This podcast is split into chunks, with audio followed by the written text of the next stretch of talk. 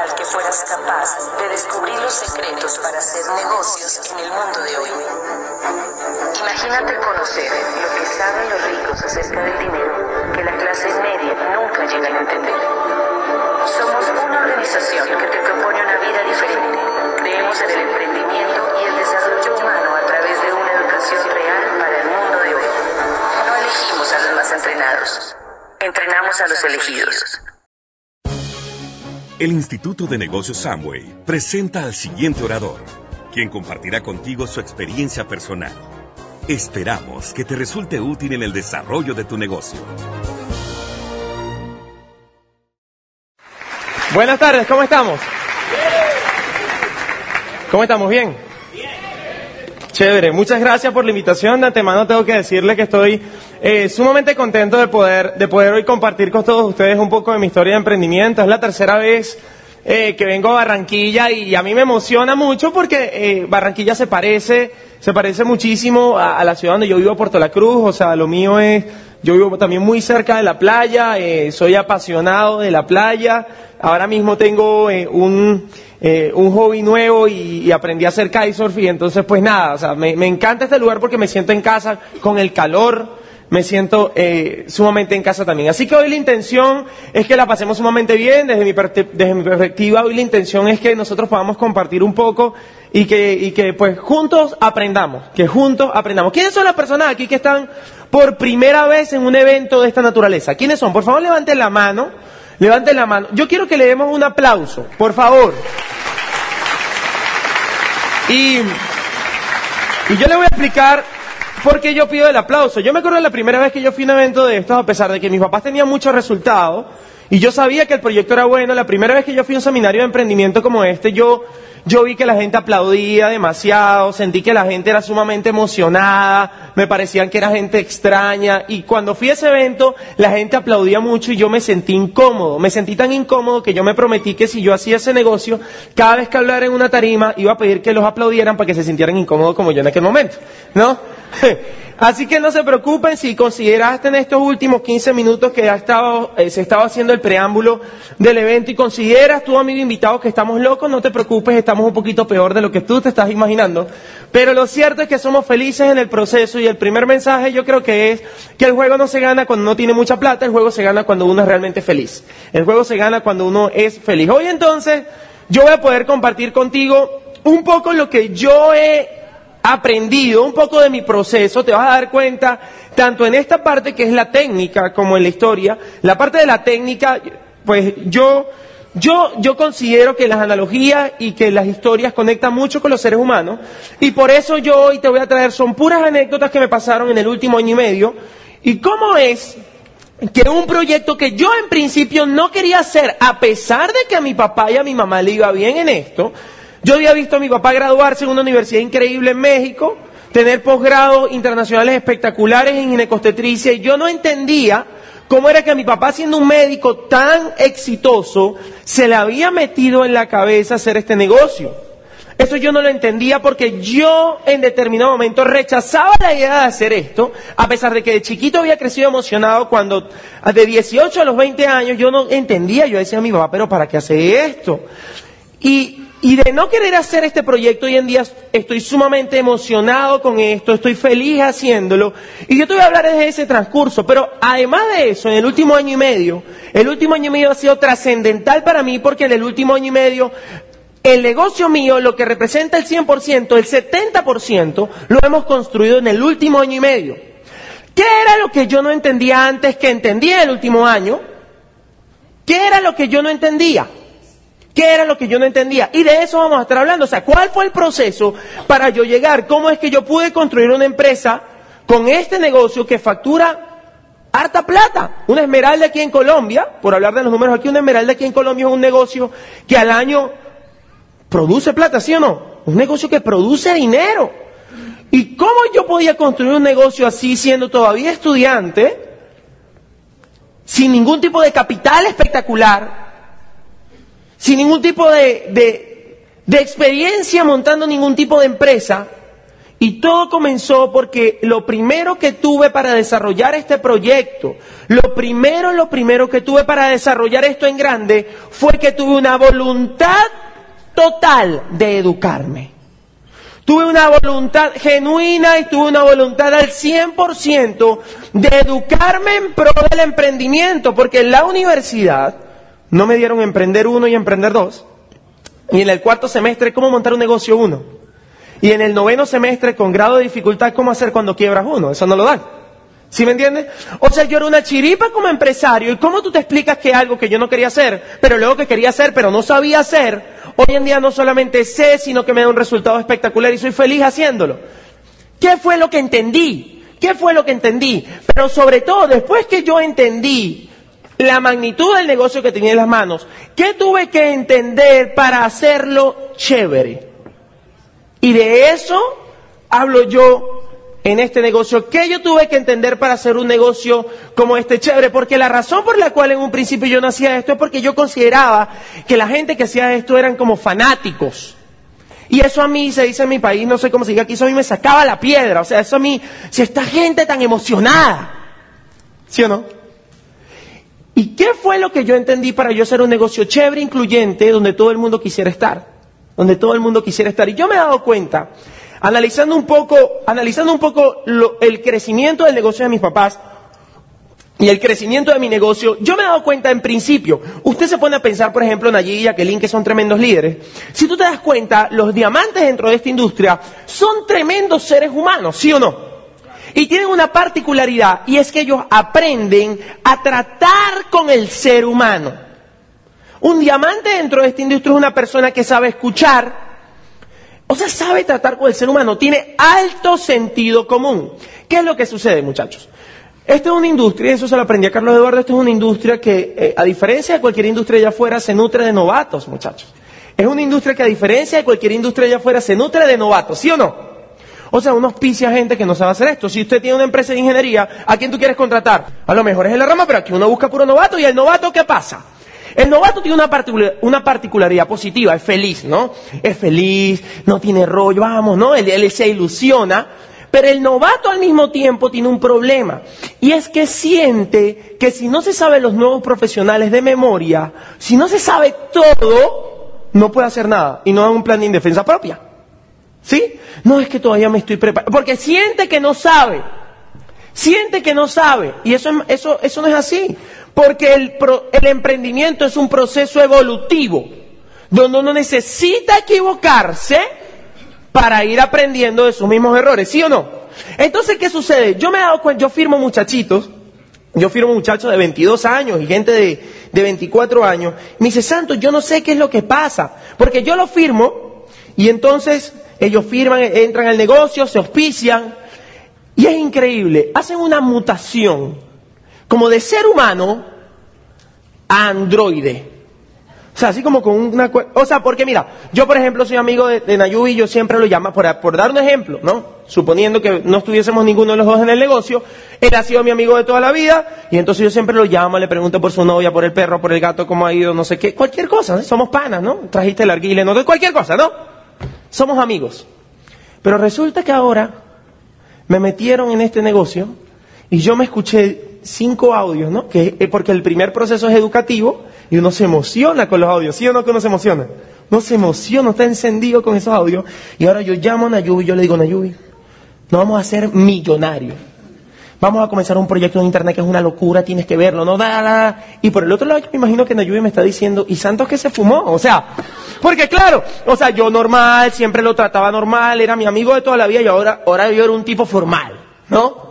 Y eso no conecta, eso no conecta. Primer gran mensaje, muchachos. Vas a necesitar educarte y emular a los mejores dentro de esta industria. A los mejores, a los mejores. Vas a aprender de Nayija y vas a aprender de Carlos Eduardo, vas a aprender de Bobadilla, vas a aprender de los mejores. Pero, pero, necesitamos un diamante con tu personalidad, con tus defectos y tus virtudes ya hay un Carlos Eduardo Castellanos. Nos hace falta un diamante con tu personalidad. O sea que la premisa para mí fue que yo tenía que ser genuino. Yo no podía tratar de ser otro Yo recuerdo, o sea, mi línea de auspicio, mis papás son mis diamantes y mi tío y luego viene Pepe Cohen. Y yo me acuerdo al principio, en mi inocencia yo daba el plan y yo te lo juro, yo hablaba cubano. Porque es que claro, o sea, uno se emocionaba, ¿no? Yo, yo, y, y eso es lo que hay que tratar de evitar. Ser uno mismo y ser auténtico y genuino te va a servir porque ahora cuando yo lo contacto a él, él es mi amigo de toda la vida, yo le digo, Nayubi, estoy comenzando un proyecto loquísimo, tienes que venir a verlo. Pero natural. ¿Sí me entiende? Y él dice, ¿pero de qué? Dice que no te puedo explicar por aquí, ven para casa y te enseño. Nos tomamos algo y te enseño. ¿Eso es o no es más humano? Es humano. Eso, es un ser, eso entonces se convierte en un negocio incluyente y como es un negocio incluyente entonces se multiplica porque no es un negocio dogmático. ¿Sí me entiendes? No es un negocio dogmático, es un negocio de libertad. No es libertinaje, sino es libertad. Yo me leí un libro de un tipo que se llama John Maxwell, que se llama Seamos Personas de Influencia, que lo, lo escribió con Jim Dornan. Y en ese libro hay una historia de la cual yo me basé para desarrollar el negocio en este último año. Decía en la historia, muchachos, que había un tipo que jugaba ajedrez, y el tipo tenía su mesa de ajedrez, y él jugaba, ¿no? Cuando a él se le trancaba el juego, el tipo se paraba, caminaba alrededor de la mesa, se ponía detrás del contrincante, le colocaba las manos en los hombros y miraba ahora el tablero. Y ahora mirándolo del lado del contrincante, se daba cuenta dónde se había equivocado. Mismo tablero, la perspectiva del otro. La perspectiva del otro. Y yo me he dado cuenta, muchachos, de que nosotros perdemos a ver, dentro de este negocio hay un código. Yo me encuentro, yo me encuentro, por ejemplo, si me encuentro, sigo con el ejemplo en Naya, en cualquier lado, yo me lo encuentro donde sea, yo lo saludo, brother, ¿qué más? Y lo abrazo y tal, y no sé qué. Y le digo, ¿qué pasó, diamante? ¿Cómo está todo? O sea, normal, eso es un código que él y yo entendemos. Pero si yo no estoy en el negocio, y yo no entiendo este código de aquí, y él me llega con, esa, con esas hormonas alborotadas, y viene, diamante, va, no sé qué, ¿qué pienso yo? Está drogado, ¿sí o no? A veces no nos damos cuenta y no nos, no nos acordamos lo que no nos gustaba cuando éramos invitados. Y nos dejamos envolver tanto y nos angüetizamos. Y eso, lejos, lejos de hacer que la gente se atraiga, repela a cualquiera. Porque ningún extremo, muchachos, es bueno. Y con esto no quiero decir que no hay que camellar este negocio. Yo soy un camellador de primera de esta industria. Yo podía dar 40 planes al día, pero yo tenía mi dignidad puesta, ¿no? Y yo te daba el plan y te daba el plan como si tuviera 400 mil puntos en el mapa, porque era una cuestión de postura.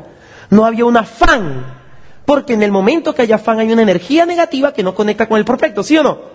Entonces, ¿qué sucede? Yo me doy cuenta, yo me acuerdo que auspicio a un amigo yo piso a Reinaldo. Yo cuando le estoy mostrando el plan, yo le digo, esto es un proyecto educativo, papito, y le empiezo a dar. Y le digo, ve, es un proyecto basado en un programa educativo que se basa en liderazgo y tal. Y Reinaldo me va como creyendo, pero Reinaldo me dice, pero es que ya va. Lo que pasa es que, Santos, yo conozco gente que hace ese negocio y son emocionados. Yo conozco una señora que me persiguió con un catálogo y me dijo que me iba a quitar el habla si yo no le compraba una pasta aunque sea un refrescante bucal, esa mujer me persiguió, me siguió. Y yo le decía, no, y yo los he visto y, pegan gritos y son emociones. Yo le digo, no, no, nunca he visto eso en ningún evento de Anguay, nunca. Digo, no sé a qué evento fuiste tú, papito, no sé qué evento fuiste. No, y dicen que uno se va a hacer millonario y que uno se va a ver en las playas del mundo, ¿no? Y yo le digo, nunca he escuchado eso, papi, o sea, no sé, Rey, de qué me estás hablando. No, no, mira, no, eso, no, no, mira, tranquilo. Bueno, pero es así calmado. Sí, esto es un negocio calmado. Tranquilo. Ok, entonces así sí, listo. Y le digo, papi, lo primero que vamos a hacer en esta semana, tú me dijiste que quieres hacer el negocio, si vamos a tener voluntad de educarte, ¿sí? Vas a hacer un compromiso conmigo. Y en esta semana vas a tener que hacer una dieta. Dice, una dieta. Y mi amigo es flaco, se lo está llevando de la vida, ¿no? Flaco. le digo, pero es una dieta educativa y vas a hacer una dieta que se llama la dieta bobadilla. Dice, ¿cómo es? Dice, el lunes te vas a escuchar Cazador de Dragones. El martes te vas a escuchar de la opinión en la convicción. El miércoles te vas a escuchar Mil años de esclavitud por no leer un libro. El jueves te vas a escuchar de Rectora Diamante. El viernes te vas a escuchar Entender o no entender. El sábado te vas a escuchar Desde un pueblo polvoriento. Y el domingo te vas a escuchar José Bobadilla Miami. Escúchate eso. Y yo le doy el, el material y a la semana lo veo. Y me llama y me dice, Santos, nos vamos a hacer millonarios, ¿no? Y yo le digo, ¿verdad? No, mi diamante, es que si viera, no me escuché esos siete, me escuché todo, todo, todo lo que encontré de ese bobadilla. Y es verdad lo que dice el tipo, yo estoy encendido.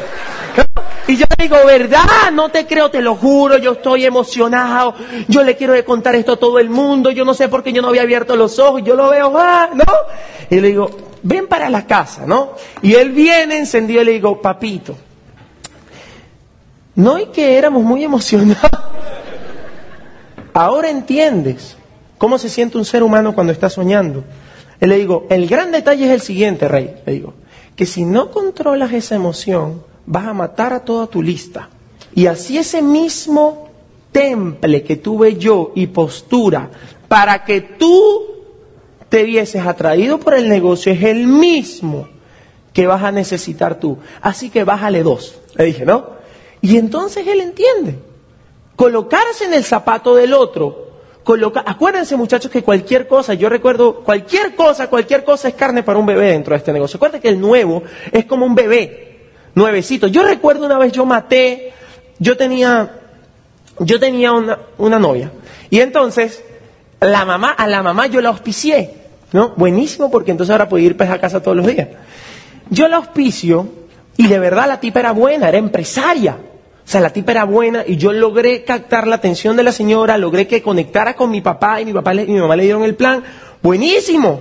Y entonces yo recuerdo que un día estoy sentado con ella y era el día de la junta, pero era como las dos de la tarde.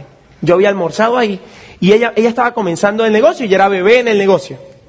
Y yo recuerdo que ella me dice, ay, tú vas a la, hoy es la junta, ¿no? Y yo le digo, sí, claro. Y me dice, ¿y tú vas a ir hoy a la junta? Y yo le digo, voy a ir hoy y el resto de mi vida, todos los días, todos los martes que haya junta, nunca faltar. Yo le di la cara a la tipa. Dice, no, pero es que yo tengo hijos y no sé qué. Claro, estaba nueva, tenía tres días del negocio. Imagínate semejante respuesta que le doy yo. De intenso, de emocionado. Y eso puede ser cierto, pero hubiese sido más... Y, eh, ojo, se rajó. Porque ella dijo, ¿cómo yo? Yo tengo... El hijo, el esposo medio no entendía el negocio. Tenía no... Y obvio que ella debe ir a la junta. Pero yo tenía que ser un poquito más inteligente y decirle, no, mira, yo sí voy, pero porque estoy desocupado. Pero entonces salí yo con mi super eh, bandera de Amway, yo voy a ir todo, ¿sí? La tipa dijo, pero qué susto, ¿me entiendes? Qué intenso. Y a veces no nos damos cuenta. El punto no es que ella no fuera a la junta, el punto es que ella está bebita.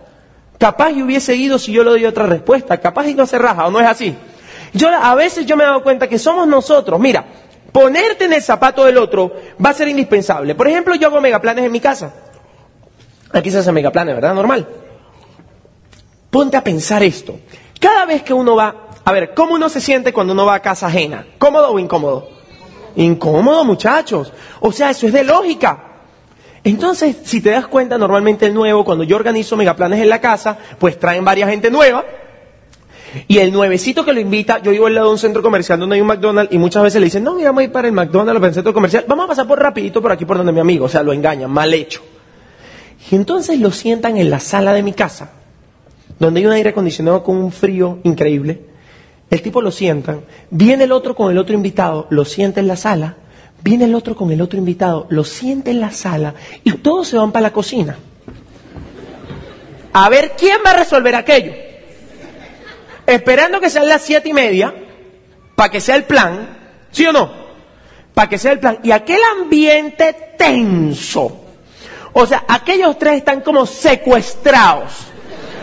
O sea, uno que lo trajeron engañado y dos que seguramente, uno que sí le hicieron la invitación bien y otros dos que el amigo seguramente le montó una cacería tan increíble que dijo, déjame ir para quitármelo de encima.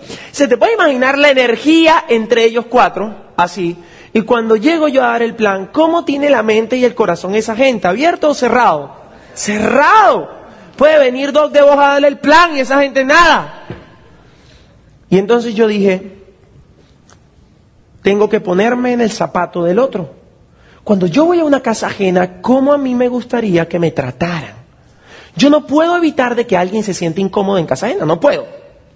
Pero sí puedo bajar esa incomodidad.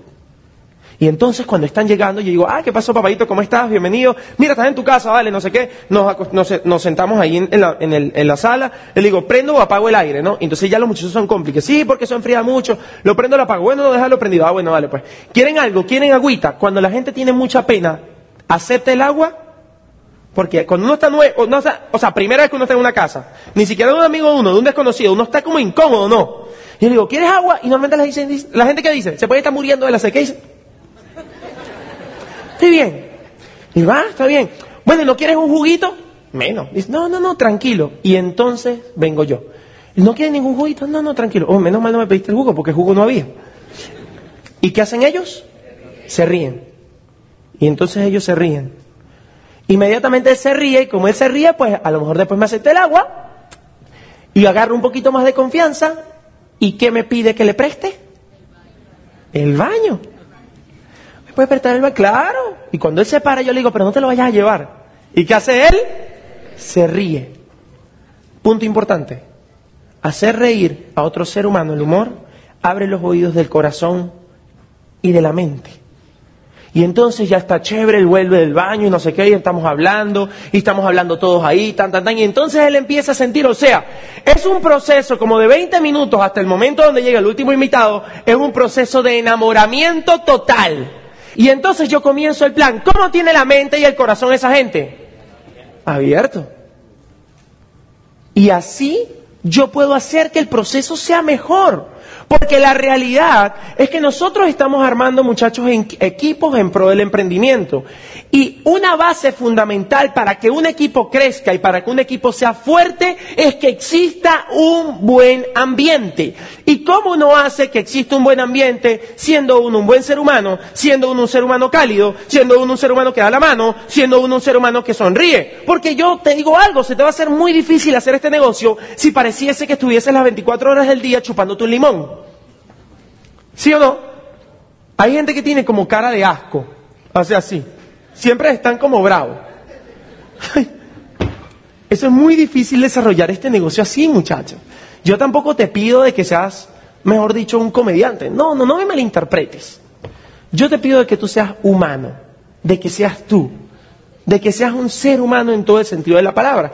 Colocarte en el zapato del otro y ser genuino va a ser espectacular para tú hacer esto. A veces también es en cosas que decimos. Yo tengo una downline, esa downline se llama Otilia.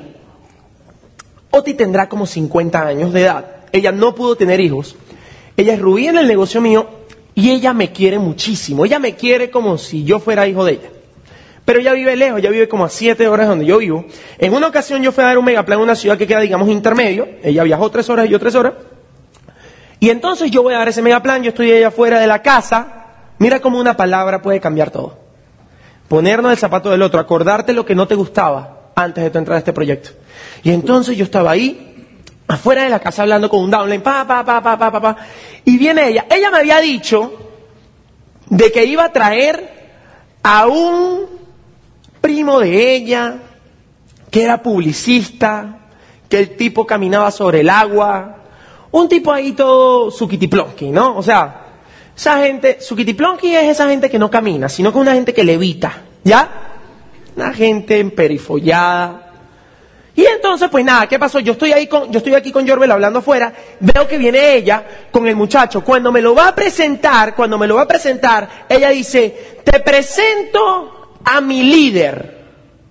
El tipo me da la mano, y cuando me da la mano me dice, ah, este es tu jefe, le dice a ella. Y yo le digo, no, si acaso yo soy, ella es la jefe mía, ¿no? Yo me doy cuenta de la energía del tipo. Este negocio tiene que ver mucho con lo que uno siente como ser humano. Y el tipo tiene una muy mala energía, tipo como arrogante, ¿se entiende?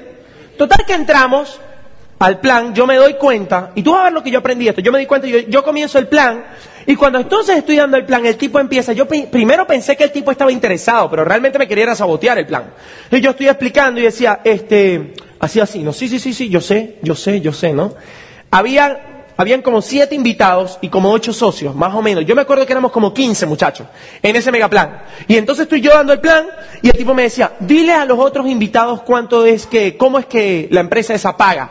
Me estaba mandando, yo, con, el marcador, el plumón, así yo, ajá, y el tipo decía, dile cuánto cuesta la fila. Dile a los otros que ellos no saben. Él. Y yo, agarro. Total que empiezo yo a dar el plan y él empieza a decir una serie de cosas que ahorita te voy a contar con respecto a que él era publicista, pa, pa, pa. El ambiente tenso. ten- ¿No te ha pasado que te has intentado sabotear un plan? Tipo tenso, una, una energía. Y en eso él se para. Yo le digo algo que no le gustó y eso que yo le dije hizo que él se parara en medio de esa sala, de esa casa y se paró y dijo, y además, viene Otilia y me presenta este muchachito y dice, te presento a mi líder. ¿Qué líder? Vale. El único líder mío es Dios, dice el tipo. El tipo era un mala sangre. No, o sea, evidentemente. O sea, una actitud terrible. Hagamos una, un paréntesis. Evidentemente él tenía mala actitud. Evidentemente tenía mala actitud. Pero ahora yo me pongo a pensar. Digo, ¿cuánta gente allá afuera yo le he dicho, ¿qué pasó mi líder? No hacen este negocio y no me dicen nada, pero dentro de ellos pensarán, este pana tan loco. ¿Ve qué diferente hubiese sido esto? Rebobinemos en el tiempo cuando Tilia me lo va a presentar, ¿no? Y entonces viene y dice, mira cómo estás, te presento a Santos, él es mi amigo. ¿Eso no es más humano? Él a lo mejor yo no te estoy diciendo que por eso él iba a ser embajador corona fundador. Pero eso es más humano. Eso es más humano porque él no entiende el código que hay aquí adentro, dentro de este negocio. Él no entiende, él no- eso no lo digiere, eso es carne para un bebé. Después cuando yo le dé los audios seguramente lo veo mi líder, mi diamante, mi, ¿sí me entiende? Pero ahorita no, entonces yo le decía, te presento a mi amigo, eso es más humano. Y yo creo en eso. Yo creo en eso. Así que si pudiéramos rebobinar los primeros minutos, pudiéramos decir que lo que yo aprendí era que yo tenía que ser genuino, que yo tenía que ser una persona natural, que yo tenía que estar consciente de que tenía que tener un proceso de maduramiento en el negocio, pero que yo no podía esperar copiarme, o sea, ser otro otro que no era yo. Eso no me iba a funcionar a mí. Yo tenía que ser yo, aprendiendo de los mejores, pero tenía que ser yo. Colocarme en el zapato del otro para no matarlos, para no darle carne a un bebé. Ese, ese cambio, muchachos, ¿qué dio como resultado? Evidentemente la gente se empezó a sentir más light, y cuando la gente se empieza a sentir más light, el negocio empieza a ser más incluyente, y evidentemente el negocio empieza a crecer. O sea, fue lo que me pasó a mí. A uno le invitan para que uno cuente más o menos qué es lo que le ha funcionado. Y, y desde el punto de vista humano, eso fue lo que me pasó a mí. Ahora, en ese proceso, ¿qué pasa? Cuando tú tienes creencia, cuando tú te educas y tú transformas este negocio en un negocio humano y empiezas entonces a sentirte tranquilo y no te haya tanto miedo a dar el plan, porque tú dices, bueno, qué difícil puede, ser explicar a una persona que puede entrar a este proyecto para comprar más barato y construir una red comercial que es una tendencia, etcétera, como deje el plan. Como ya no te parece difícil, empiezas a darle al negocio. Y cuando empiezas a, a camellar dentro del negocio, sucede algo. ¿Qué es lo que sucede? Empieza gente, así como hay gente espectacular allá afuera, también hay unos así como este, ¿sí o no? Uno empieza a encontrarse.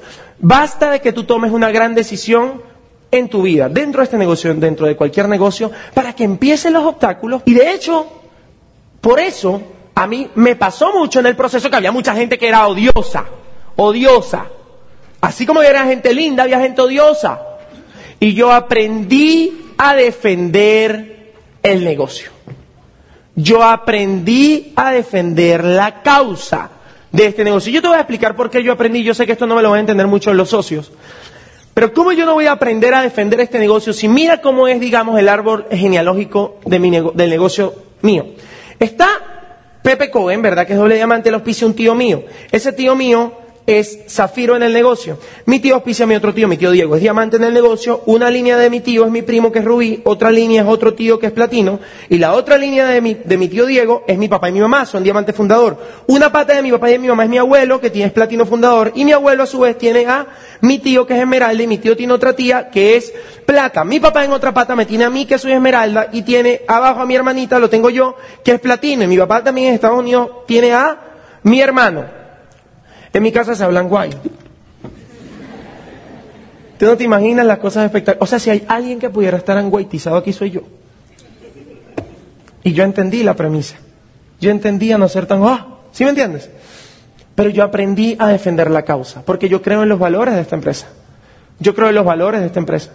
Por eso comparar Amway con cualquier multinivel que está allá afuera es la ridiculez más grande que un ser humano puede hacer y te lo voy a explicar muy bien. Sí, pero son network marketing. Mira, papito, una bicicleta es un medio de transporte y un avión es un medio de transporte. Pero es ridículo decir que un avión es igual a una bicicleta. Así que no me compares Amway con los chuzos esos que están allá afuera. Entonces, yo aprendí a defender esa causa. Yo aprendí a defender esa causa. ¿Y qué fue lo que pasó para seguir con el ejemplo de este pana? El pana este se molesta porque él en su ego él se para y dice, en medio del plan, la discusión viene y él sale con lo de mi líder y tal, porque en medio del plan el tipo se para y dice, bueno, es que yo sé cuál es el error de y vale, dice el tipo, y yo, mira este. Yo sé cuál es el error. Y yo le digo, papito, a ver cuál es el error. El error de esa empresa es que no hace publicidad.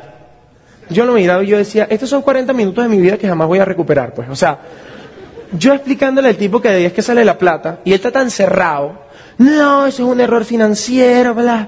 Y yo le digo, ¿qué pasa? Hay un libro que se llama Cómo ganar amigos e influir sobre las personas. Ese libro lo escribió un tipo que se llama Dale Carnegie. Para mí Dale Carnegie es como un espíritu, ¿verdad? Que está al lado mío constantemente, que intenta asesorarme todos los días en cualquiera de mis actos y en determinados momentos yo permito que Dale Carnegie haga su trabajo, pero en determinados momentos yo le hago el Dale Carnegie, mi hermanito, tranquilo y quieto, ya va. ¿No? Y le digo, mira, ve, ¿Cómo que un error financiero? Si es un error financiero, ese error financiero vale casi 12 billones de dólares. Ojalá yo tuviera varios errores financieros así. El tipo se molesta, ahí es cuando dice lo de mi libertad, no sé qué. Yo veo la mala actitud del tipo y yo me estoy dando cuenta que el tipo me está contaminando todo el local. Y yo digo, premisa, el que sabe de network marketing soy yo. El que sabe que este negocio es bueno soy yo. El que sabe que este proyecto es para ayudar a la gente soy yo. El que va a tener el mango del sartén soy yo. Y yo le digo, papito, ve. Y yo hago así, respiro. Y le digo, papito, ve. ¿Te diste cuenta?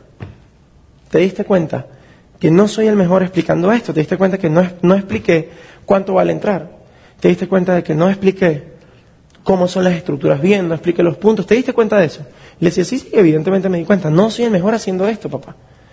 Pero el negocio es noble y aún así hago mucha plata haciendo esto. Imagínate cuánta pudieras hacer tú, que eres más inteligente que yo. La cara del tipo. El tipo le temblaba la ceja cuando yo le decía eso. Yo me lo quedo mirando porque, claro, evidentemente, acción inmediata, sonrío. Él se paró, ahí se cerró la sesión. Ese tipo no entró. Nunca entrará. Yo lo rajé yo veía a la esposa por una muy mala actitud, pero en esa misma sala había un muchachito. Ese muchacho había entrado 20 días antes, no había dado un plan ni en defensa propia. Nada. Estaba casi rajado. Entró y estaba ahí en, casi en el último para morir. Lo llevaron arrastrado para esa reunión, pero en esa reunión él volvió a ver mi plan y vio, porque me lo dijo, la postura que yo le puse al negocio. Y él se dio cuenta de que era algo en serio. Se dio cuenta de que yo no estaba jugando con esto. Y ese muchachito se sienta conmigo y a los meses se calificó plata. A los meses se calificó plata. Es increíble lo que vale. Es increíble lo que vale en determinado momento defender tu causa. Con carne y sin carne. Y mejor con carne. Pero, pero hay que aprender a defender tu causa. Porque aprende a tener el mango del sartén. En una ocasión yo hago en los centros comerciales megaplanes, muchos en la noche tienen que estudiar, si pasa lo que le choca con los horarios de la universidad y tal, y yo digo, bueno muchachos, yo voy a estar en la, aquí se llama, eh, se llama el food court, la feria de comidas, ¿cómo se le dice aquí? Sala de comida, plaza de comida, eso. Entonces, claro, yo le digo, muchachos, eso es, pues uno puede estar ahí sentado, normal, sin ningún tipo de presión de consumir, ¿sí o no? Y entonces, claro, yo les digo, voy a estar ahí desde las 11 de la mañana hasta las 5 de la tarde y empieza esa gente a traerme para que yo le dé el plan a, prospectos, ¿no?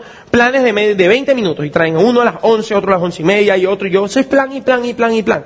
El único problema de ese lugar es que, claro, sabes que hay, eh, o sea, ¿qué venden? Que si software, arroz chino, pollo, pollo, chaguarte y todo, ¿no?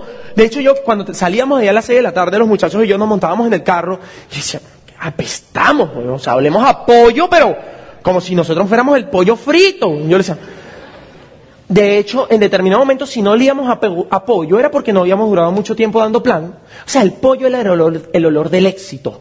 ¿No? O sea, cuando salíamos podridos apoyo. O sea, hemos dado suficientes planes hoy. Entonces, en una de esas, un downline mío que se llama Pedro Toro me dice, tengo una muchacha que se está graduando de ingeniero, una de estas Sukitiplovsky también, que no camina, sino que ella levita. Y yo le digo, tráela, tráemela. Y entonces yo comienzo a darle el plan. Cuando yo me siento a darle el plan, yo me doy cuenta de la energía negativa que ella tiene. Muchachos, y eso no lo tengo yo porque yo soy especialista. Usted ha estado al lado de alguien que este tipo tiene algo que no sé qué, ¿sí o no? Que hay gente que es como gente que dice, es que no sé, ese tipo me da como mala espina. ¿Les pasa o no les pasa? Es gente que tiene como una energía negativa. Ella se sienta ahí y yo me doy cuenta de su carota, ¿no? Cuando yo saco mi, el papel y el lápiz para explicarle, me doy cuenta de la carota que tiene. Y yo comienzo con, yo digo, ay, ¿yo qué voy a hacer? Voy a darle el plan. Y yo comienzo a darle el plan con la mejor actitud que yo podía. Y cuando yo termino el plan, yo le digo, bueno, y entonces este es el proyecto de emprendimiento, que hacemos. ¿Qué preguntas tienes? Ninguna. Yo, le digo, yo soy tan buena explicando, de verdad que no. O sea, nada, ninguna pregunta. No tengo ninguna, me dice. Pero yo me doy cuenta de la actitud. Y digo, entonces pregunto yo, ¿quieres comenzar ya a echarle pichón con nosotros? Tengo que consultarlo con la almohada. Llámese la almohada. Yo no sé, yo, yo veo que la almohada le ha hecho una competencia increíble a Robert Kiyosaki, a Donald Trump. o sea, no hay nadie en el mundo que sepa más en network marketing que esa almohada. O sea, no hay estudio que valga más que Euromonitor, la almohada, ¿no? Y yo digo, la almohada, yo le digo, mamita, pero si la almohada no sabe network marketing, ¿no?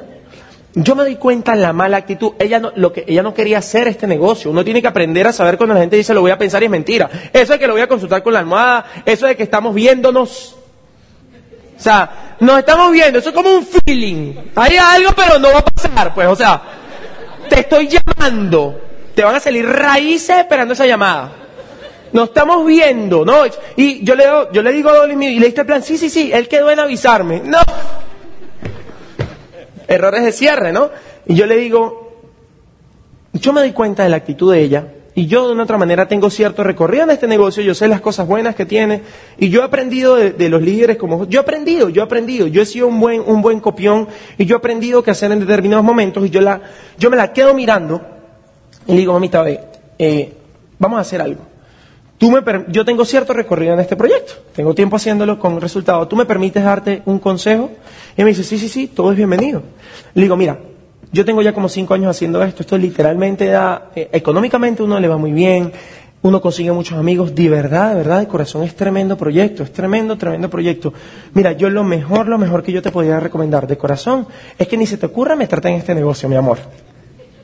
A gordita también le temblaba la ceja, ¿no? Ella, porque ¿qué tú crees que ella creía que yo le iba a decir? Ay, métete en el negocio con nosotros, esto es buenísimo, una persona como tú haría muchas... No, si tiene mala actitud y si es una persona tóxica, si es una persona que no tiene deseo de echar para adelante porque su ego no la deja ver más allá, ¿por qué yo voy a querer que esté en un negocio conmigo? ¿Por qué? ¿Por qué?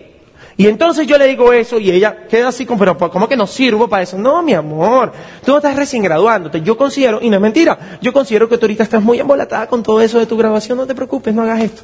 Esto no es para ti, mira, consume los productos y tal. Y ella estaba así como energúmena y se movía en esa silla, ¿no? Y me dice, es que yo te voy a decir la verdad. Y yo, ajá. Porque es que muchachos, mira, yo dificulto de que una persona no quiera desarrollar este proyecto. Les digo de corazón. ¿Cómo alguien le va a decir que no a la posibilidad de comprar productos de mejor calidad, más baratos y que le llegue a su casa sin ir al supermercado? ¿Cómo eso? A mí no me cabe en la cabeza cómo alguien pudiera decir que no. O sea, si ya uno consume productos tan malos y los de este negocio son tan buenos. O sea, a mí de verdad, de verdad, de verdad, de verdad, no me entra en el coco que alguien diga que no. No me entra. Yo respeto Respeto de que el negocio no es para todo el mundo, y eso es literal. Pero en mi intimidad yo digo, pues yo no entiendo cómo este no entiende, o sea. Y entonces yo le digo, ella me, y, y cuando una persona no quiere hacer este negocio es porque normalmente tiene una mala percepción, o mejor dicho, una mala experiencia en el pasado. Y entonces siente o sea, cuando tú le das el plan, se lo das bien, pero él se acuerda de un pana que lo persiguió, lo, obligó, y él tiene la imagen de eso, él tiene el catálogo en el coco, no puede ser, yo estudia, ¿me entiendes? Por, e, no es por tu plan, a lo mejor tú le diste el plan muy bien, a lo mejor esa experiencia de esa tía que no lo dejó vivir, que vende todos los catálogos del mundo, él siente que va a estar haciendo eso y por eso no conecta, pero eso no tiene nada que ver con nuestro negocio, pero él está encerrado. ¿Ves? Porque cuando una persona está cerrada, está cerrada. Entonces, yo le digo, ¿qué fue lo que pasó? Yo sabía que había una experiencia negativa ahí para que ella tuviera ese actitud y me dice, lo que pasa es que mi papá comenzó eso hace algún tiempo y no le funcionó. Por eso yo creo que eso no funciona. Y acuérdate del árbol genealógico mío, ¿no? Digo, mi amor, ve, ya va. Déjame explicarte. ¿Tú qué estudiaste? Ingeniería industrial. Te acá te estás graduando, sí, me gradué y todo. ¿Cuántos se están graduando? No, nos estamos graduando y entonces, nos estamos graduando un curso, somos 45 graduando. Qué bueno, mi corazón. ¿Y cuántos comenzaron estudiando? No, éramos como 200. ¿Y qué pasó con los otros 160? ¿Fue culpa de la universidad o fue culpa de ellos? Ah, no, bueno, bueno, en ese caso fue culpa de ellos. Le digo, mira, mi amor, ve. Yo comencé este proyecto hace seis años. Hace cinco, sí, hace seis años. Y yo lo comencé, y conmigo lo comenzó también mucha gente. Y muchos se rajaron yo viví el proceso, me quedé y hoy en día me hice libre y soy feliz haciendo esto. Mi papá comenzó también hace más tiempo, seguramente en la época de tu papá, a hacer esto. Mucha gente no entendió, dijo que el doctor estaba loco, pero mi papá entendió la premisa y el poder exponencial que tenía este proyecto, se quedó, vivió el proceso y se hizo libre con este negocio. Mi amor, el negocio de Amway no funciona. Lo hacemos funcionar tú y yo. Mi papá lo hizo funcionar. Qué lástima que el tuyo no lo haya hecho funcionar. Ella se queda, ella ahí sí quedó contrariada porque la dejó ponchada, es verdad. Es que quedó ponchada, ¿qué va a decir? Si comenzaron al mismo tiempo, no tiene nada que ver. Uno lo hace funcionar. Por eso tú tienes que preocuparte tanto por educarte para que te hagas competente dentro de la industria para que te hagas competente dentro de la industria y la gente quiera, se sienta bien formando parte de tu equipo porque eres competente dentro de la industria. Por eso el primer punto dentro de este proyecto es que tienes que tener voluntad de educarte, para elevar el nivel de pensamiento, para estirar esa neurona. Entonces esa muchachita evidentemente no entró. Yo también ahí con Carnegie no estuve, ¿no? ¿Sabes? Pero supe defender mi causa. Supe defender mi causa y pude aprender a tener el mango del sartén. Ahora, ese mismo día no siempre los casos son así. Por eso es que es importante ponerte el zapato del otro. Ese mismo día, muchachos, yo tuve que darle el plan a dos, a dos muchachitos. Dos muchachitos bonitos. Ella tendría 26 y él 27 años. Se veían bien y yo me siento, los lleva, los lleva Jorbel, un downline mío. Los sentamos ahí en, en la plaza de comida esa y yo comienzo a darles el plan. Y cuando yo les doy el plan, ellos yo termino el plan y me dicen, Santos, es increíble ese proyecto. Uno se da cuenta también cuando alguien tiene energía positiva, ¿sí o no? Uno se da cuenta, y estos muchachitos tenían una energía positiva. Y entonces yo les él me dice, lo que pasa, Santos, es que en este momento estoy comenzando una empresa de eventos. Y digo, no te creo. Yo me gradué de comunicación social y para graduarme tuve que hacer un evento. Yo siempre he querido tener una empresa de eventos. Y ellos no te creen, yo te lo juro que siempre soñé con tener una empresa de eventos. Y entonces ellos que empiezan a hablar, y yo sabía de, la materia, y yo empiezo a hablar, y conoces a tal comediante, y conoces a este. Punto número uno, otro punto importante. Saber solamente de network marketing es no saber de network marketing. Yo no te pido de que seas una enciclopedia, pero no tienen que saber de todo. O sea, qué sabroso es hablar con alguien con la que uno dice, qué bueno es hablar con esta persona, sabe de todo un poquito. Porque, ¿qué es lo que queremos? Que nuestro negocio crezca. ¿Y dónde surge un contacto nuevo? En la cotidianidad, en el día a día, con un tema cualquiera, ¿sí o no? Con un tema cualquiera, pero si tú solamente sabes de network marketing y estás encasillado, ¿cómo tú a lo mejor hablando de una situación, qué sé yo, y no te digo que seas un erudito, pero una situación económica de tu país, y estás hablando con alguien y no sabes ni papa, a lo mejor en medio de una conversación, ¿cierto o falso? Yo creo en eso, muchachos. Yo creo en eso. Yo creo que tu inteligencia emocional va a ser suficiente para que tú no te dejes afectar por las malas situaciones que atraviesa cualquier país, pero es importante que uno sepa de deporte, de lo que sea, de señorita Colombia, tiene que saber de algo. Que no sea nada más, o sea, que no sea nada, ¿me entiendes? Para que, porque en una conversación surge un contacto o surge algo. ¿De qué sucede? Estos muchachos en pie, los dos, los dos míos, ¿qué van a saber? Los hechos estaban así, yo decía, papito, tiene que leer otra cosa. O sea, para que le meta ese coco, ese coco está hueco. Y se reían, ¿no? Era Moisés, por favor. Los muchachos terminan de explicarme, nosotros duramos como media hora hablando de la empresa de ellos. Y cuando terminamos de hablar me dicen, Santos, pero ven acá, literal muchachos, se lo juro que me dijeron esto, me dijo, Santos, pero cuando yo termine todo este rollo de montar la empresa, ¿yo puedo auspiciarme en eso? Le digo, claro, papadito, siempre las puertas están abiertas. Esos muchachos se fueron, y yo quiero que tú entiendas esto. Ellos se fueron agarrados de mano. Ellos tenían una mala percepción de Amway porque me lo dijeron. Ahora la percepción cambió, ¿sí o no? La percepción cambió. Ahora, por otro lado, esa gente ahora seguramente defiende el negocio. Porque la percepción que tienen es, no, esos son unos pelados que están haciendo algo muy chévere. Y además, además, yo me los voy a encontrar. Yo estoy seguro que me los voy a encontrar en Puerto Ordaz en algún momento. Y cuando yo me los encuentre, adivina por qué le voy a preguntar yo. ¿Cómo está la empresa? Y adivina por qué me va a preguntar él. ¿Cómo está el negocio? ¿Y qué le voy a decir yo? Increíble porque realmente me ha increíble. Y él solamente me puede dar dos respuestas. Él me puede decir, me está yendo espectacular. Y yo, si él me dice eso, yo me tengo que alegrar. Porque esos muchachitos están emprendiendo en mi país, que es un país tan complicado. yo no puedo ser tan egoísta para entonces cerrarme nada más y decirle que se va a morir pobre. El novato que hace, no, pero tú no has leído los nuevos profesionales, no has leído el negocio del siglo XXI, ¿para qué estás armando esa empresa? ¿La vas a quebrar? ¿Sí me entiendes? O sea, tipo se pone en modo defensa. Si ese muchacho le está yendo bien, yo me tengo que alegrar. Además, si a ese muchacho y a esa muchacha les está yendo bien, probablemente ya hayan evolucionado un poquito más a nivel mental y ahora estén abiertos a otras posibilidades. Pero ¿qué es lo otro que puede pasar? Que no les esté yendo tan bien. Y si no les está yendo tan bien, buenísimo también. Aquí llegó este angelito a salvarlos de nuevo. ¿Sí me entiendes? O sea, no hay problema. Pero ¿qué percepción tienen ellos de mí? Yo estoy seguro que cuando se fueron dijeron, qué bacano este, como dicen ustedes, ¿no? Qué bacano este pana, qué bacano él. O sea, ellos van a quedar con una buena percepción de mí y uno limpia la imagen del negocio. Yo me preocupo entonces por hacer dos amigos nuevos. Yo me preocupé, yo donde me los encuentre los voy a saludar, porque yo me preocupé fue por hacer dos amigos nuevos. Y de eso también se trata este negocio. Nosotros utilizamos offline, downline, seguro que sí, pero yo también creo en amigos y coequiperos. Yo creo en amigos y coequiperos. Mira, dentro de este negocio yo considero sinceramente que el ser amigo el ser un, amigo de verdad, de pana, para hacer esto es súper bueno. De los higos de corazón. Yo tengo dos ejemplos para que tú veas el valor de la amistad dentro de este negocio. Mi papá tiene unos downline. Ellos entraron al negocio, muchachos, cuando mis papás estaban comenzando y esta pareja, el chamar un médico y hay un abogado. Entraron al negocio y se hicieron plata. Pero a los meses ellos se rajaron. Se rajaron. Mi papá cuando era niño tuvo que viajar, mi, abuelo viajaba mucho y mi papá nunca estuvo en un colegio fijo. Todos los años era el nuevo. Eso daba como resultado de que él no tuviera como que un grupito de amigos siempre. Era siempre como que el nuevo, el nuevo, el nuevo, ¿no?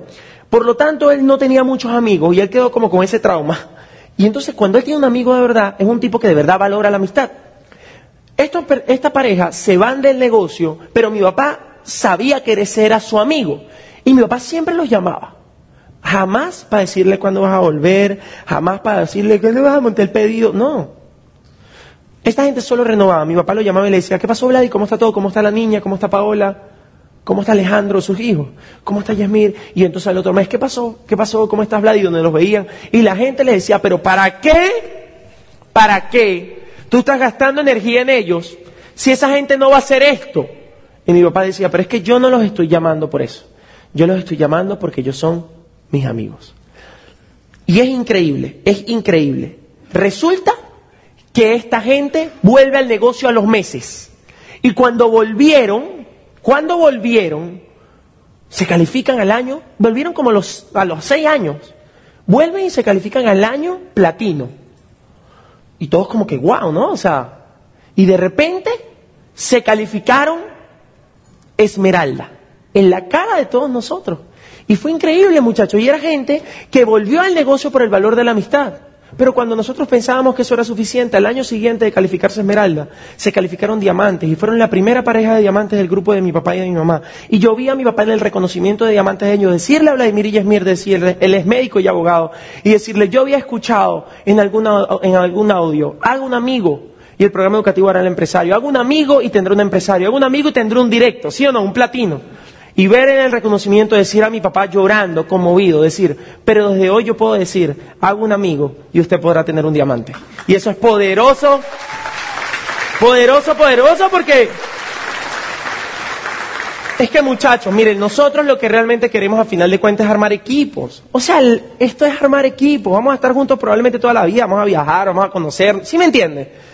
Entonces uno tiene que querer al ser humano genuinamente. Es más, mira, yo te voy a contar algo para que tú veas que este negocio va mucho más allá de plata. Y esto que te voy a contar, a lo mejor es carne para un bebé, o sea, para un nuevo. Y yo no se lo cuento a los nuevitos, pero se lo cuento a ustedes líderes porque ya tenemos rato hablando y ya a lo mejor me pueden entender. Pero yo lo que quiero es que tú te lleves hoy que este negocio va mucho más allá de plata. Este negocio es una maravilla, brother. Este negocio es para ser feliz. Este negocio tiene que ver más con plata, más que con plata. Ustedes se acuerdan cuando yo vine en agosto, ¿verdad? Yo estaba a 10 días de calificar Esmeralda. Faltaba, yo tenía, venía calificando ya las otras dos líneas, ya estaban completas con los meses, y faltaba una nada más que venía calificando desde marzo, y esos 10 días era la que faltaba por calificar. Este muchacho que calificó para yo calificar Esmeralda, este muchacho se llama Luigi, él tiene como 50 años y te cuento la historia de él. Luigi era amigo de mi familia. Ah, bueno, primer, primer punto, ¿no? O sea, yo no solamente tengo pelados de 20 años en mi negocio, tengo gente de todas las edades. Yo creo, bueno, a lo mejor el 70% son pelados, pero tengo gente profesionales, médicos, abogados de 50, de 45, y cada vez que hay una persona de esa, una persona de 40 años en mi negocio, yo le doy valor porque yo sé que ellos le dan postura al negocio, o sea, que gente de ese calibre entre en mi negocio le da credibilidad al negocio, por eso yo aprecio mucho que gente, gente entre, que entre gente mayor que yo y preparada a mi negocio, lo valoro y se los digo, aprendan a valorar a la gente de su equipo, muchachos, jóvenes. Y entonces, este, ¿Qué pasó? Cuando yo califiqué oro, hace como cinco años, yo califiqué oro y entonces a mí me invitaron a dar una junta en Maracaibo, que es una ciudad por allá en Venezuela. ¿Qué sucede? ¿Ustedes nunca les ha pasado que uno invita a alguien para que lo vaya a ver a uno? O sea, amigos, platas y oros en adelante. O sea, que ese familiar que uno tiene yuca que no va a entrar en este negocio, pero mejor dicho, o, o a lo mejor no tiene una amiga o un pana que no va a entrar, pero uno lo invita para que lo vaya a ver. ¿Sí o no? ¿O no pasa aquí? Ah. Mita para que, va, para que lo vaya a ver porque es un apoyo, ¿me entiendes? Una persona que uno aprecia no va a hacer esto, pero para que, vea. Luigi era amigo de la familia de siempre y él vivía en Maracaibo. Y él, había estado en el negocio con mis papás hace años y tal, pero nada que ver. A Luigi yo lo llamo y le digo, Luigi, voy a estar allá en, Maracaibo, voy a dar una junta, wow. Y él me había visto chiquito así. No, claro que voy, así salimos y cenamos. Una persona espectacular. El, el detalle es que a Luigi, dos años antes, él tenía un hijo, su único hijo. Y dos años antes, el niño había fallecido. El chamo era contemporáneo conmigo, o sea, tendría 20 años o 18, cuando en, un, en, una balacera, una bala perdida, bueno, el punto es que murió de una manera muy, muy triste. Yo no soy papá, pero yo me imagino que perder un hijo y perderlo de esa manera no es algo positivo para ningún padre. Ese proceso, él duró dos años. Cuando yo llego, habían pasado exactamente dos años, cuando yo lo invito. Y él va a verme. Y, recuerda que su hijo tenía como la edad mía, ¿no? Él me ve, se emociona también por eso. Me ve en el plan y saliendo del plan, él me dice, Santos, no, yo, yo me voy a firmar, me dice, para consumir. Y yo lo firmé. Pero él empezó a ir a las juntas, empezó a ir a los seminarios. Y yo imagino que eso también, este buen ambiente, evidentemente también lo ayudó en su proceso. ¿Sí me entienden? En su proceso de lo que le había pasado con su hijo. Sí me voy dando a explicar. Resulta que pasan tres años, él no daba un plan de defensa propia, pero, pero comercializaba a veces o consumía y tal, y ahí, ¿no? Y no se fallaba eso sí, no se fallaba ningún evento. El año, al inicio del año fiscal pasado, él fue a, una convención que hicimos de Team Global en, en Miami y él salió decidido. Y él sale decidido, hicimos como que nos pusimos de acuerdo y él salió decidido a trabajar de cero comenzando el año fiscal, porque él iba a hacer una línea mía para la Esmeralda. Y así fue. Ese señor corrió conmigo esa calificación, pero de una manera, o sea, él dio todo, yo di todo para que eso se diera. Y ustedes se acuerdan que yo vine y faltaba como una semana para eso. Yo vuelvo a Venezuela, se termina de hacer el cierre, no te voy a decir que hice el cierre el 25, es una, era una línea nuevecita, fue el 30 a las 10 y media de la noche. ¿Ya? No hagan eso, pero hello. Sí, vamos a estar claros, ¿no? Cierre. Y entonces estoy yo ahí y yo me doy cuenta de que él, o sea, me doy cuenta de que él ya tenía 9.500 puntos. Era su sexto mes para platino y él tenía 9.500 puntos. Claro, ya yo era esmeralda. Pero lo primero que me viene al coco, yo, estoy, yo sé la situación por la que él pasó y lo que a él le daba nota. Y entonces, o sea, lo que él quiere también el negocio. Y yo le mando un WhatsApp y yo le digo, bueno, Luigi, porque era 9.500, topping, ¿no? Experto en topping era yo, ¿no? Entonces, le digo, bueno, Luigi, esto es knockout técnico. Ya eres platino. Gracias por correr esta carrera conmigo. Gracias porque en cada conversación contigo sentí que aprendía más y más. Gracias por tus palabras y por tu paciencia. Eres como, como un familiar para mí. Te quiero muchísimo. Gracias. Le pongo yo. Y él no me respondió un testamento. Él no me respondió, mm, qué bueno que ya eres esmeralda. o sea, eso me lo dijo después. Él me respondió dos líneas. Y con esa respuesta que él me dio, yo te lo juro que hubiese hecho el triple para que se diera eso. Hubiese hecho el triple por la mitad de la plata, te lo juro. Luigi me dijo, la respuesta de Luigi fue esta, al contrario. La providencia permitió que mi motor se fuese, pero dos años después igualmente permitió que tus papás me prestaran uno. Y eso, en ese momento...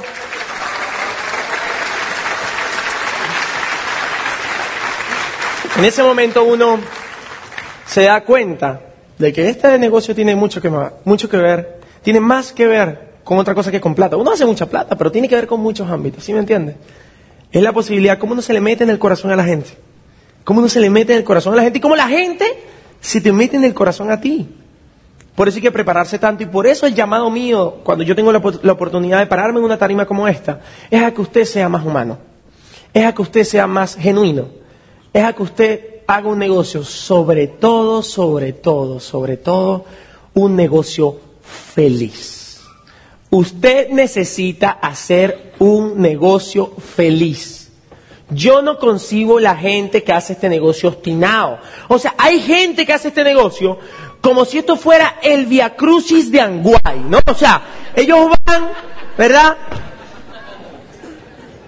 Eso no funciona, muchachos. Lo que funciona es ser feliz en el proceso. Lo que funciona es ser feliz en el proceso, disfrutarse los no, disfrutarse las rabietas. Mira, yo te voy a contar, para cerrar esta primera parte, algo que me pasó que en el momento fue sumamente hostil. Pero yo entendí que yo tenía que ser un líder positivo. Y llévate este mensaje. Tú necesitas ser un líder que transforme, un líder positivo. En abril del año pasado estaba yo corriendo la carrera para hacerme esmeralda iba por el segundo mes. Había un problema, ustedes vieron ya la televisión, lo de las guarimbas, bla, ¿sí o no? Ustedes vieron todo ese caos. Yo no me voy a parar ahí. Lo cierto es que era un ambiente hostil. Los productos estaban llegando muy tarde en ese momento porque, claro, a raíz de las manifestaciones, las empresas de transporte duraban un mes para que llegaran los productos en muchas ocasiones, sobre todo en este grupo que yo tenía en la parte de Guayana, que, que es como el oriente del país. ¿Qué sucede? Yo digo, yo no puedo permitir que esta calificación se me caiga. Tendré que yo buscar los productos o hacer que lleguen a mi casa, que está más cerca donde están los almacenes, montar eso y yo llevárselo, porque es que la gente necesita salir del inventario, ¿sí o no? Para volver a montar los puntos. Entonces yo llamo a los muchachos y les digo, muchachos, todo el mundazo pide y manda eso para mi casa. Pero ni manda toda esa caja de mentazón para mi casa. Llegan esas cajas, cajas, cajas, y yo, nada y empiezo yo a montar en el carro. Yo estaba en una ciudad que se llama Puerto La Cruz, iba a pasar por una que se llama El Tigre y iba a Puerto Ordaz, eran tres horas de tramo. Yo monté cajas, caja, caja, caja, caja, caja. Ese carro quedó en cajeta. Una cosa. Ahora, ¿qué iban en esas cajas? Detergente, lavaplato, blanqueador, todo lo que estaba escaseando afuera. Era como un contrabando. Y yo me voy. Cuando yo me voy, yo paso por ahí, por el tigre, y paso buscando un amigo mío que se llama Omar, que Omar pesa como 50 kilos. Era el único que me podía acompañar porque es que, es que otro amigo no entra. Eso estaba lleno, toteado de cajas a morir. Ese loco se monta, tan. Yo le digo, vámonos. Yo tenía plan, entrenamiento y llevar todos esos productos. Yo había armado eso, pam, pam, pam. O sea, yo había desarmado las cajas, había armado todo por pedido. Y ya, vámonos. Cuando estoy saliendo de la segunda ciudad, faltaba hora y media para llegar. ¿Qué resulta? Yo tengo cara de a la derecha. Voy a explicarme mejor. No hay retén en la República Bolivariana de Venezuela por la cual yo haya pasado y los militares me digan, ciudadano, parquéese a la derecha. Es una cuestión tan loca que cuando no conozco un retén, el carro se va solo. Mire, yo he echado este cuento en Medellín y me han parado en Medellín. Me han en México me pararon. Es una locura.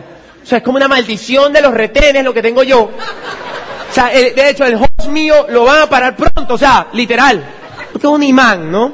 La ley de atracción. Total que yo tengo cara de la derecha, ¿verdad? Y entonces yo vengo y cuando yo estoy saliendo de la ciudad, que vamos, nosotros íbamos tranquilos y de repente hay al fondo un retén. Y yo miro a Omar, y evidentemente, ¿no? Ciudadano, a mí me habían parado muchas veces, yo le daba todos los papeles siempre, yo siempre andaba documentado. Y decía, no, usted tiene todos los papeles, ciudadano, pero le falta un papel, el papel moneda para que me dé, para que yo me compre una Coca-Cola. ¡Mira! Voy pasando ciudadano a la derecha. Me paro y yo salgo. Y digo, bueno, abra el, baúl. El baúl se dice aquí, el baúl del carro. Abre el baúl del carro. Y yo, el baúl. Y yo, bueno, y él ve así, ve las calles, abre el baúl del carro. Yo que abro el baúl y salen esas cajas ahí, ¿no? Habían dos policías. Déjame, es que quiero que vivas ese momento conmigo. Habían dos policías. Había un policía así papiado grandote, que podemos llamarlo el positivo. ¿Ya? Y había un policía que la maldad y el bullying que le habían hecho en su infancia había creado una cizaña y una secuela tan fuerte dentro de él que lo había dejado de este tamaño. Se le era, y aparte tenía un arma que era del tamaño, como de dos metros. Entonces él era como un enano siniestro, ¿verdad? Estaba el otro, eran los dos personajes, yo me bajo, yo me bajo, yo bueno, abra, yo abro eso y salen todos esos productos y me dice, ¿qué es eso? ¿Cómo yo le explico a ese policía que vive bajo ese sol inclemente, que está obstinado, ¿Cómo yo le digo, ah, señor oficial, eso es network marketing? El network marketing surge hoy como el método de distribución más poderoso y el modelo de empresa más atractivo de la nueva economía. Señor, no me va a entender eso. Digo, ¿qué le digo? ¿Qué le digo? ¿Qué le digo? Yo le dije algo que jamás diría, esto no es lo que, de, de, esto no se trata el negocio de nosotros, muchachos. Yo siento que yo vendí mi cuerpo y lo regalé, de hecho, cuando yo dije eso. Porque yo estoy así, yo le digo, esos son unos productos, chicos, que yo vendo por catálogo, ¿vale? Le digo, tipo me así, en ese momento viene el negativo, iba, se iba y venía. Viene el negativo, se parece y dice, ustedes tienen que tener factura de todo eso. Decía, factura. Como yo había hecho los pedidos combinados, ¿qué factura? Pero ¿dónde usted vio eso, señor oficial? Yo lo vi en un programa. Yo lo vi en un programa de que cuando uno come, vende algo. Yo, ¿pero qué programa? El programa educativo de mi amigo, K-Network. El programa educativo de mi amigo era un programa en televisión de una señora que tiene un mazo así. Y aquí hay un tipo que le robó una gallina a este tipo, ¿verdad? ¿Sí se han visto? La cloaca en la televisión. Y yo decía, Dios mío, tío, que una madre. Y él venía con su rabia y el otro. Y me podían dejar parado ahí las horas que le diera la gana. Yo tenía plan. Yo decía, Dios mío, mándame una señal. Yo necesito salir de esto. Es un ambiente en ese momento era. Y el positivo viene y me dice, pero chico, ven acá, pero Explícame bien, vale, ¿qué es lo que tú haces? Y en ese momento yo, que yo, yo le veía la cara a Omar, Omar no hacía nada, Omar tenía mirada perdida todo el tiempo. Él nunca colaboró. Y yo, ¿qué hago? Y en ese momento, como que una luz me iluminó, me di cuenta de que el carro estaba sucio. Y con este dedo, no necesité iPad, en el vidrio del carro le dije, señor oficial, usted está aquí. Y entonces este es usted. El tipo, a hablar al tipo. En tres minutos que le doy el plan, el tipo se queda así. Dicen, yo no entendí un carajo, pero este país está muy difícil, ustedes están echando para adelante. Váyase tranquilo, váyase, váyase. Yo en el camino yo le decía a Omar, Omar, yo no quiero lavar el carro. O sea, ese vidrio es la demostración de que cuando uno está en modo calificación, cualquier momento es bueno para dar un plan. Ahora, ¿ves lo que es ser un líder positivo? O sea, yo, me, yo supe manejar la situación y hoy en día me lo disfruto. Qué bueno que me pasó eso. Qué bueno que me pasó eso porque hoy en día de eso tengo las mejores enseñanzas. El líder, el negativo, ¿qué dice? El negativo hubiese dicho, no, yo no sé hacer ese negocio. Así como habrá dicho mucha gente que no se calificó nada el año pasado. No, ¿cómo yo hago ese negocio? Esos productos suben a cada rato.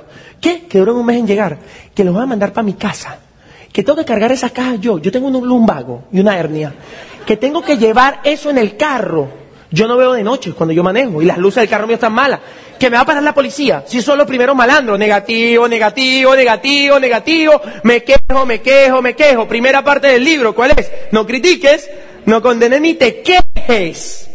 Sea agradecido, ni te quejes, sea agradecido. Hay que ser feliz para hacer este negocio, muchachos. Hay que ser feliz para hacer este negocio. Así que este proyecto me ha dado a mí la posibilidad de brindar esperanza de brindar esperanza en mi país, de brindar esperanza en mi país. Así que yo te quiero cerrar diciéndote, yo no acepto tu excusa. Literalmente yo no acepto tu excusa.